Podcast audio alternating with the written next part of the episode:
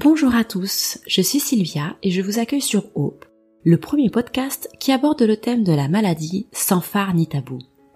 Ici, vous entendrez des femmes et des hommes vous parler de leur quotidien chamboulé par l'arrivée de la maladie. Sincères et forts de leur expérience, ils vous raconteront tout, leurs peurs et leurs coups de blues, mais aussi les petits riens et les grands projets qui leur ont redonné le sourire.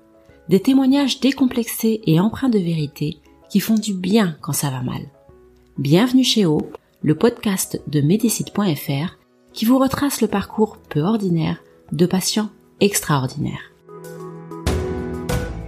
L'épilepsie est une maladie neurologique chronique provoquant des crises d'épilepsie. Il s'agit d'une perturbation électrique du cerveau qui déclenche de nombreux symptômes, classiquement des tremblements plus ou moins importants.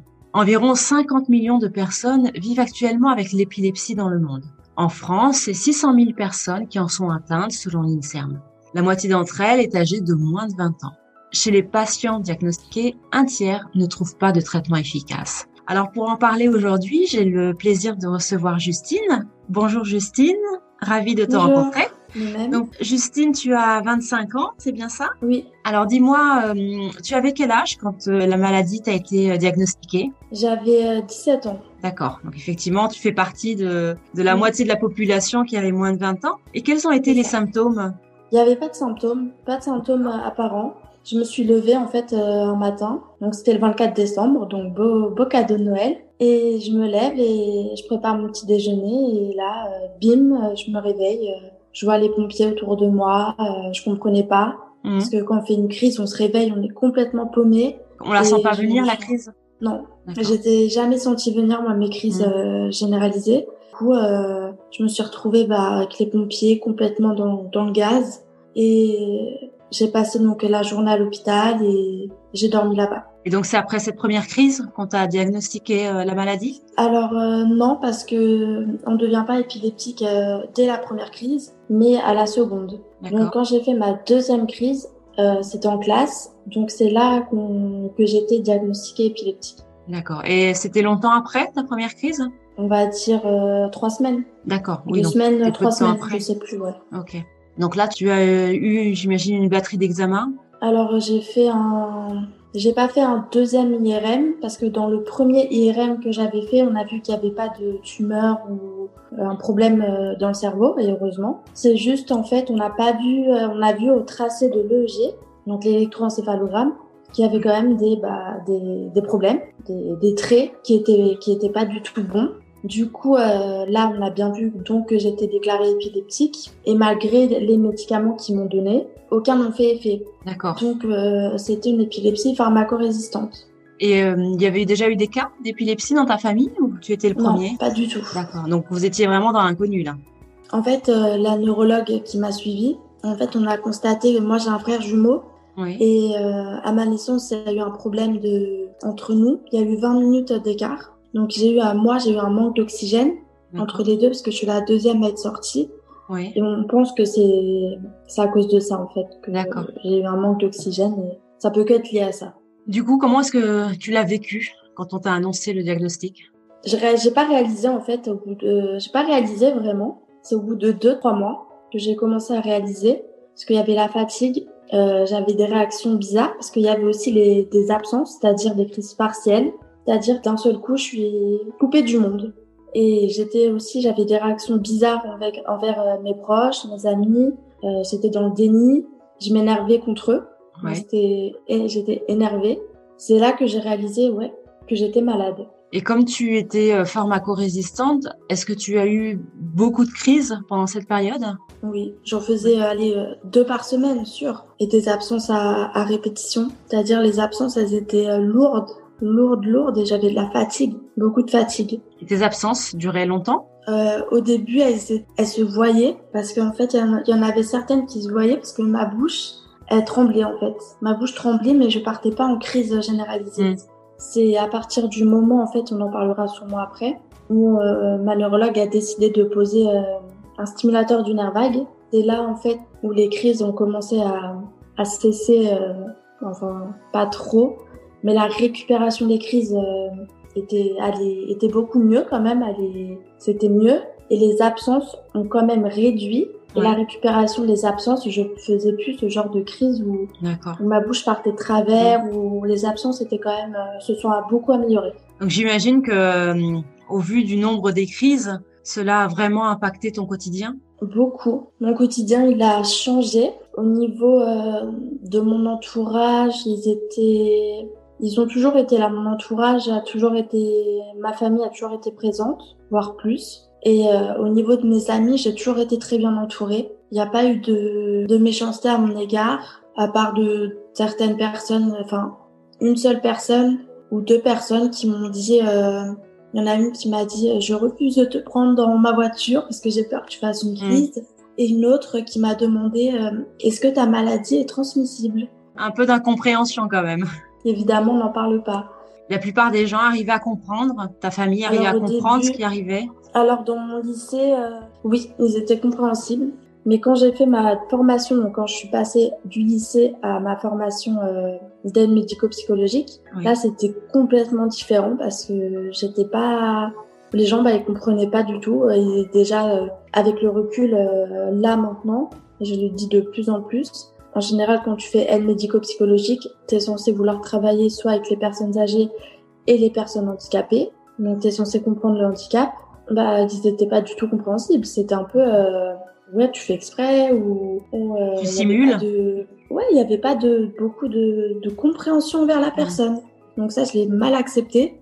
Et quand je faisais mes stages euh, pour apprendre le métier, c'était complètement différent. C'était pas du tout euh, de compréhension. C'était vraiment des gens euh, méchants, méchants. Et du coup, j'ai dû, j'ai eu mon diplôme d'aide médico-psychologique, mais j'ai dû arrêter de, de travailler dans ce secteur parce que c'est trop dangereux vis-à-vis des personnes et c'était interdit. Ah oui, donc ça a eu un impact quand même euh, très important sur ta vie professionnelle.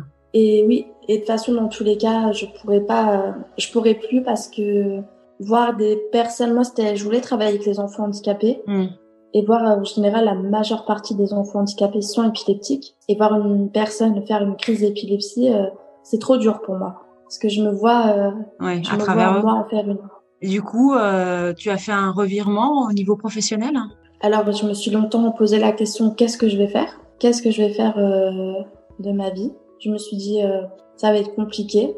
Et euh, il y a trois ans de ça, j'ai été prise pour un mi-temps pour un cabinet d'infirmière en tant qu'assistante, c'est-à-dire je prends juste les appels téléphoniques. Donc je travaille de chez moi parce que j'ai pas le permis, donc c'est plus simple. Mais je compte pas travailler dans ce secteur.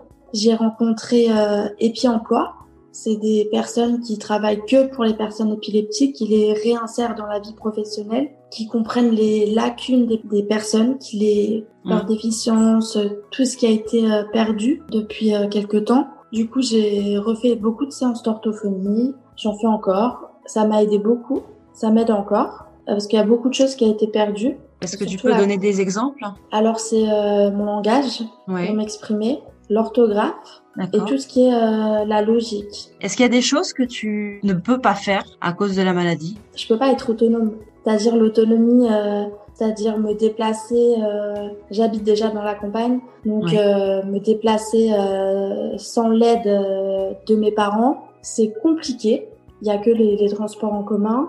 Et déjà, l'acceptation de ne pas avoir son permis, parce que quand on est épileptique et qu'on n'est pas stabilisé, on oublie, trop dangereux, et c'est interdit. Donc ça, ça c'est dur parce qu'on n'est pas autonome. Du coup, déjà pour trouver un travail quand on n'est pas autonome, c'est un peu difficile. Comme toute personne qui n'a pas son permis, hein, j'ai envie de dire, c'est quand même dur et qui habite euh, en campagne. C'est pas que les personnes épileptiques. Hein. Donc, pour en revenir à, à ce que je, je, je veux faire pour euh, les séances d'orthophonie, je travaille beaucoup donc euh, tout ce qui est orthographe, c'est-à-dire la conjugaison, euh, donc mon langage, c'est-à-dire parler à une personne sans euh, sans avoir peur, sans, sans avoir des bugs, on peut dire. D'accord. Par exemple, là, la conversation que l'on a, c'est quelque chose qui pour toi est difficile à mener? Des fois, mais ça va mieux qu'avant. C'est mieux qu'avant. C'est mieux qu'avant. Et au niveau de la logique, euh, clairement, j'abandonne. Tout ce qui est mathématiques, euh, j'abandonne parce que pour moi, c'est complètement difficile et j'ai, pour moi, ça serait perdre mon temps, surtout avec ce que je veux faire, plus pour plus tard. Donc, c'est, je préfère apprendre, me, me projeter plus dans tout ce qui est orthographe, conjugaison mm. et, euh, et mon langage comme ça, hop, c'est fait. D'accord. On n'en parle plus. Tu as eu le sentiment en fait de devoir réapprendre des choses que tu avais apprises déjà petite Oui. Alors au début, ça a été très dur d'accepter que je refasse plein de beaucoup, beaucoup de séances d'orthophonie. Je me suis dit, mais c'est pas possible à 25 ans, euh, t'as 21 ans, 22 ans, je sais plus, que je vais refaire des séances d'orthophonie. Je me suis dit, c'est pas possible, euh, je vais refaire des séances. Mm. Euh. Et après, au final, j'ai vu que ça, ça m'aidait beaucoup. Donc, je, je continue. Et ouais, ça m'aide, ça m'aide énormément. Après ça, euh, on a refait un deuxième bilan avec Epi Emploi. Et j'avais pour but de faire euh, standardiste. Et ils m'ont pas, ils m'ont dit que ce serait pas possible entre guillemets parce que je faisais beaucoup, euh, je fais encore des absences, des crises partielles. Et de là, je me suis dit ok, donc j'ai pris une gifle dans la figure. Je me suis dit mmh. oh là là, ça va être euh, ok. Alors pour moi et voilà et mes proches euh, et mon entourage et même à la fondation où je fais beaucoup de bénévolat, ils m'ont dit mais t'es largement capable de, de, répondre au téléphone. Enfin, mmh. Ils étaient tous, tous abasourdis. Et même mes amis m'ont dit, mais Justine, c'est pas possible, tu es largement capable de faire ça. Du coup, euh, j'ai rencontré une autre personne qui est psychologue pour euh, une, autre, boîte, si on peut appeler ça mhm. comme ça, qui aide toutes les personnes qui ont un problème euh, neurologique pas que pour les personnes épileptiques, à se réinsérer dans les voies professionnelles et pour accepter la maladie, parce que je l'ai pas encore accepté totalement.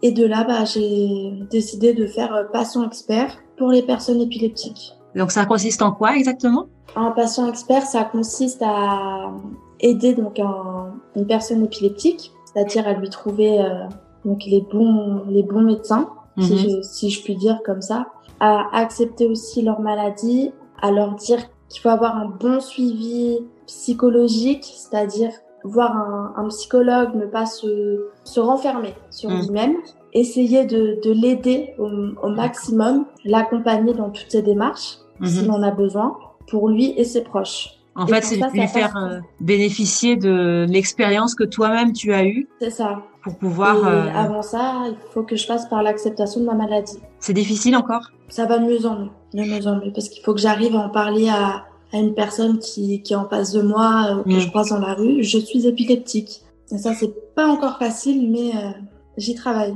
J'imagine que tu as eu, tu as dû rencontrer de grands défis au cours de ton parcours. quels sont-ils? Alors, les grands défis que j'ai pu rencontrer, le plus grand défi, ça a été celui, je dirais, de, il y en a un surtout, ça a été de, d'accepter au tout début, hein, de prendre un traitement, c'est-à-dire un traitement qui marche pas. Parce que quand on, quand on a 17 euh, ans, 18, 18 ans, on prend un cachet et on continue à faire des crises, mais c'est pas possible, c'est pas possible. Je disais à mes parents, je fais, mais je vais pas continuer à prendre un traitement et je, je guéris pas. Je guéris pas, il y a pas d'amélioration. C'est, c'est horrible. Donc voilà. Et puis c'était aussi de, de me dire quand, quand je sortais dehors, de me dire, je vais faire une crise. Est-ce que les gens vont savoir euh, gérer? Ça, c'était dur aussi. Il y en a beaucoup quand même de défis. Et bah, le plus grand défi, il y a encore maintenant, c'est celui euh, d'accepter la maladie. Ça, c'est mon plus grand défi. C'est celui-là, mon, plus grand défi, c'est et on va y arriver. Qu'est-ce qui t'a aidé à surmonter euh, tous ces défis ou qu'est-ce qui t'aide encore peut-être aujourd'hui? Alors, ce qui m'a aidé déjà, bah, c'est mes proches. Je pense que pour toute personne épileptique, c'est déjà on n'est pas entouré par ses proches, c'est-à-dire ses proches, euh, pas forcément sa famille, mais sa famille aussi. Quand on est euh, avec ses proches, c'est génial. Ses parents, qu'on a des, des, parents à côté de nous, c'est top. Et des bons amis. Parce que j'ai pas eu vraiment de bons amis euh, dans le passé. Je m'en suis mhm. rendu compte il y a trois ans. Et j'ai rencontré une autre amie qui m'a poussé à faire plus de choses encore pour la fondation. C'est-à-dire partager encore plus de choses sur les réseaux sociaux et m'engager à fond, mais vraiment à fond dans la fondation. C'est-à-dire qu'avant, je faisais juste des témoignages pour cette mhm. fondation. Et maintenant, je fais mais beaucoup plus de choses. D'accord. C'est quoi ça, la fondation? Donc, c'est une fondation française pour la recherche sur l'épilepsie.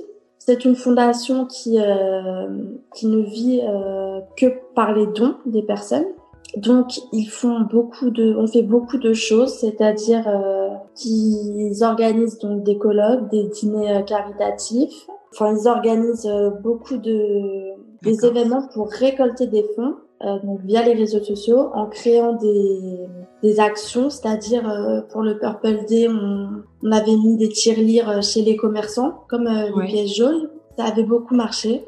Et, donc toi, tu t'investis dans, tu t'investis mm. davantage dans la fondation, c'est bien ça. Exactement. Toutes les années, il y a une course des héros mm-hmm. qui est organisée, et le but, c'est que bah, c'est à partir des réseaux sociaux c'est une course où en fait on doit récolter 200 euros par personne, c'est-à-dire que tous les bénéfices sont récoltés pour la fondation. Et tout cet argent sont, est remis et on vit, euh, la fondation vit euh, grâce à ça.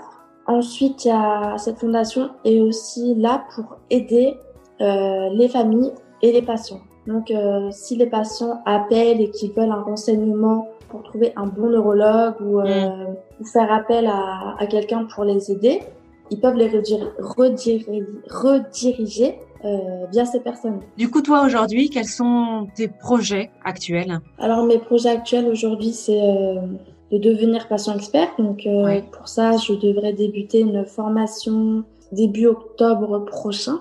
Euh, donc avant ça, je travaille là-dessus. Je me renseigne encore plus sur cette formation pour savoir bien ce que c'est, pour pas arriver là-bas et oh, c'est super, je commence ça et euh, pour accepter de plus en plus euh, cette maladie. Pour l'instant, c'est ça mes projets. Et quand on a un projet, c'est on revit. Oui, j'imagine. Tu en es où, toi, par rapport à la maladie? Donc, tu disais que tu étais pharmacorésistante. Du coup, comment tu arrives à la stabiliser aujourd'hui? Alors, euh, déjà, donc, elle est stabilisée au niveau des crises généralisées. Parce qu'on a trouvé il y a trois ans, un, enfin, un neurologue a décidé de mettre en place un traitement qui a stoppé les crises euh, généralisées. Donc, euh, ça a été euh, un miracle. Et du coup, avec mais ça a stoppé les crises généralisées, mais ça a déclenché des absences, toujours qui sont présentes, mais totalement différentes. C'est-à-dire que j'ai l'impression que ma tête se colle dans le mur. En fait, je suis passée de stopper les crises généralisées à des absences mais super violentes. Et elles sont... pas compris. Elles sont récurrentes, ces absences? C'est-à-dire, déjà, j'en ai une tous les matins en me levant. Je ne comprends pas. Dans la journée, j'en fais, mais quasi rarement. C'est très, très rare. C'est très, très rare. Franchement, c'est non. Franchement, la journée, non. C'est vraiment rare. Mais c'est tout le temps le matin une violente. Et la nuit, on fait euh, une fois par an, on fait un EEG sur 24 heures. C'est-à-dire que je vais à l'hôpital, ils me posent un EEG et je retourne le lendemain euh, et on fait le bilan. Et on voit que toujours, que toute la nuit, mon cerveau a des absences, a des absences. C'est-à-dire que la journée, il y a zéro absence, mais la nuit, j'ai des absences. C'est tout le temps, tout le temps, tout le temps. Et du coup, on voit c'est pour c'est pour ça aussi que ça entraîne de la fatigue pour le oui bien sûr oui parce que tes nuits sont pas reposantes voilà mm. mais j'ai quand même la chance parce que le, le traitement le nouveau traitement que j'ai c'est euh, moi j'ai des effets secondaires c'est un excitant D'accord. Du coup, j'ai. Ça t'aide à. Sinon, je tiendrais pas trop. Ouais. Mais j'ai quand même. Euh, j'ai une fâcheuse tendance à vouloir dormir le matin. Donc, ouais, on euh, comprend effectivement. Mais j'ai pris le rythme euh, il y a quelque temps de me lever plus tôt. Alors, je, je vois que tu as un, un beau tatouage qui est mm. un petit clin d'œil en plus, puisque c'est haut, comme le titre de notre podcast. Mm. Tu l'as fait suite à, au diagnostic de ta maladie? Oui, alors personne m'a donné l'idée c'est, je me suis dit, euh, pourquoi pas? Pourquoi pas? Je devais avoir euh, allez, 18 ans quand je l'ai fait. Je me suis dit, allez, pourquoi pas te le tatouer? Je me suis dit, et pourtant, j'ai, je j'ai jamais cru à la guérison ou quoi que ce soit. Hein. Je me suis dit, pourquoi pas le faire? Et je l'ai fait et bah, on commence progressivement, on va dire, parce qu'il y a trois ans quand même, ça s'est stoppé, les crises. Mais si je prends pas ne serait-ce une seule fois euh, par jour, un jour je l'ai oublié, le soir j'ai fait ma crise. C'est un message, c'est un rappel pour toi? Pour moi, c'est quand même euh, l'espoir. C'est faut toujours y croire, même si parfois il y a des rechutes où je pète un câble. Hein. Mm. Des fois, je me dis c'est pas possible. Il y a eu souvent des, des gros passages à vide, même pour toute personne. Hein. Mais il y a eu des gros passages à vide où je me disais mais c'est pas possible. Euh, qu'est-ce que tu vas faire de ta vie euh, Les autres ils sont normaux, toi t'es là, tu vas jamais t'en sortir. Enfin, c'était dur. Et maintenant, ça va quand même depuis un an, ça va mieux parce que je me suis déjà dégagée des personnes nocives mm-hmm. il y a trois ans. Et quand on, excusez-moi du terme, quand on dégage ces personnes-là, on peut qu'aller mieux. Et j'ai changé grâce à ça. Et je pense que pour toute personne épileptique, si on, on garde que les personnes nocives, on peut pas avancer dans sa vie. Tu aurais un conseil à donner aux autres personnes qui nous écoutent? Ça serait de d'avoir un objectif, même si c'est difficile, de pas perdre espoir, de garder la tête haute. Moi, je suis passée par là. Je peux pas dire que c'est facile parce que je suis passée par ces étapes-là. Hein. C'est bizarre de pas vouloir faire ça pour, euh, par exemple, pour la fondation, de pas vouloir. Euh... Et après, il y a une fille qui a dit, mais Justine, t'étais comme ça avant. Mm. Je dis, ah oui, c'est vrai. J'étais comme ça. Je refusais de, de faire des choses. Alors, on voit que quand même, euh, je progresse. Et je pense qu'il faut avoir un but dans sa vie, ne stress, ne serait-ce que, que d'aider. Juste aider à mm. faire des, des petites choses. Et surtout, surtout avoir un bon suivi Mm. médical. Parce que je suis passée par là pendant un an à avoir un, neurologue mais très nul. Et une fois qu'on a un bon suivi médical, là on peut que partir déjà sur un bon espoir. Même si on n'est pas stabilisé. Déjà on ne guérit pas de l'épilepsie, on n'est que stabilisé. Si on n'a pas un bon suivi médical, on peut pas aller mieux. On mm. peut pas, on peut pas croire en, à une future stabilisation et surtout avoir un bon suivi psychologique. Pour moi, mm. si on n'a pas de suivi psychologique, faut, faut passer par là. Il faut avoir un mm. suivi psychologique. C'est important d'être bien entouré. C'est trop mm. bénéfique. oui, il faut pas le, faut pas le rejeter. on a nos proches, mais nos proches, euh, eux aussi, ont besoin d'évacuer. Les proches sont là, les amis sont là, mais un psychologue aide énormément. Et j'ai aidé une personne épileptique en lui disant, euh, il faut que tu ailles voir un psychologue. Il faut, c'est pas, tes parents sont là, mais il faut aussi. Faut pas avoir honte d'avoir ce suivi-là, en fait. Faut, faut, faut accepter qu'on a besoin d'aide. Voilà. Voilà, la personne m'a dit, mais qu'est-ce que je vais dire aux gens? Mais les gens n'ont pas à savoir. Les gens, moi personnellement, je, m'en fiche, je m'en fiche, mais tu, n'es pas obligé de dire, tu dis, mm. tu vas voir un médecin. Et quand bien même, il y a beaucoup de personnes qui vont voir un psy qui sont pas épileptiques, on s'en fiche. Ça fait du bien. Mm. Ça fait du bien. Je pense que quand on est malade, on a besoin d'aller voir un psy pour en parler. On a besoin. En tout cas, merci beaucoup pour ton témoignage. Euh, je te souhaite euh, bon courage dans ta future formation. Euh, Merci. Je pense que tu seras un très bon patient expert parce qu'effectivement, ton expérience sert et, et, va continuer à servir. Donc, je te souhaite vraiment bonne chance. N'hésite pas à nous donner des nouvelles. Et puis, on sera ravis, on sera ravis de, de voir ton évolution. Merci. Merci Justine. À bientôt. À bientôt.